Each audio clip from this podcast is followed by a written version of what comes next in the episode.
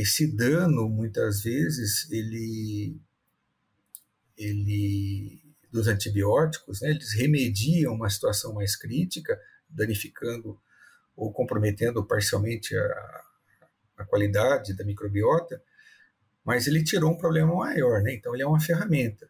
Agora, talvez a gente com é, um estado de equilíbrio mais pleno, né, e fazendo essa modulação mais decisiva, esses efeitos é, que momentaneamente não são tão intensos por conta dessa ação né, determinante dessa ferramenta, que é o óxido de zinco ou antibiótico, possam se estender.